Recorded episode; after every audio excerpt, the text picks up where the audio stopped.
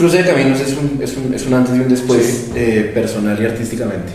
Muy cortico para entender al personaje que llega a revisitar catálogo y a revisitar historia. Muy cortico, descríbame quién fue usted en un par de palabras en los discos que antes de Cruce y quién fue usted en los discos después.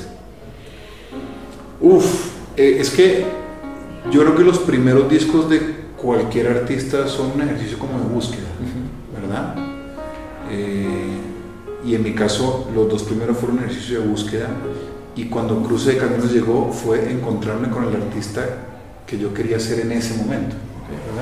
Y Nacho me ayudó a eso, Nacho Manuel, el productor, me ayudó a descubrir qué tipo de artista era yo en ese momento. Eh, a quien corresponda fue una sustentación de eso. Equilibrio ya fue como... En equilibrio sentí que estamos, si bien amo ese disco, fue como, ok, esto ya lo hemos hecho varias veces, ¿cierto? Eh, trenes, aviones y viajes interplanetarios fue decir, como ya lo hemos hecho y lo sé hacer, vamos a ir a jugar a otro equipo. Usted es un tipo futbolero también como yo. Eh, quise probarme en otra liga y en otro equipo porque, porque ya jugaba de memoria de alguna manera. Sí. Y eso nunca habla mal eh, del equipo con el que estaba jugando, sino que habla más bien de, del apetito mío por, por incomodarme de manera que me retara artísticamente a hacer otro tipo de cosas. Y por eso me fui a trabajar con un productor que había hecho discos de Beastie Boys, por ejemplo, que, que en, en, en, el terreno es como que tiene que ver Beastie Boys con Santiago Cruz absolutamente nada, pero resulta que abajo de eso hay un tipo que se llama Mario Caldato Jr. Entonces me quise ir a jugar allá, porque no solamente era Beastie Boys, era Jack Johnson que de pronto se encuentra un conector o, Ana Carolina o Sue George, eh, pero Elementales y la apuesta estética de Elementales no se hubiera podido hacer si no hubiese existido trenes, aviones y viajes interplanetarios y canciones como Un día de mierda, porque ya había un precedente estético que, invitaba a esa búsqueda de libertad que plantea Elementales.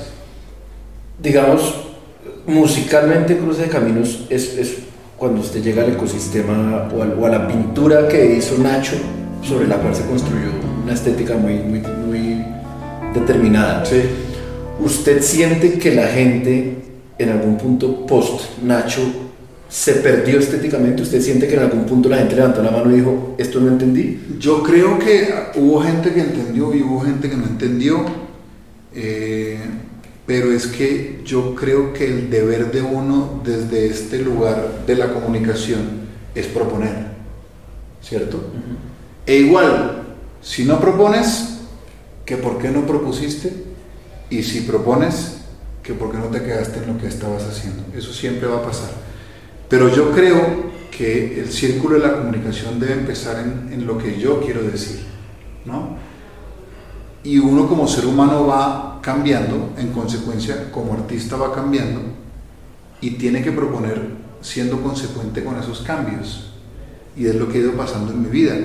Yo no soy el mismo ser humano que era cuando escribí Cruce de Caminos, que tenía 27 años, que estaba quebrado, que venía de una terapia de rehabilitación, que no sabía dónde estaba parado en ningún aspecto de mi vida, a escribir trenes y viajes interplanetarios, casado con dos hijos, viviendo en Ibagué. Claro. ¿no? Tiene que notarse de otra manera. Y la gente al final lo que extraña es su vida cuando oyó ese disco, más que la propuesta artística de la persona que está creando el proyecto.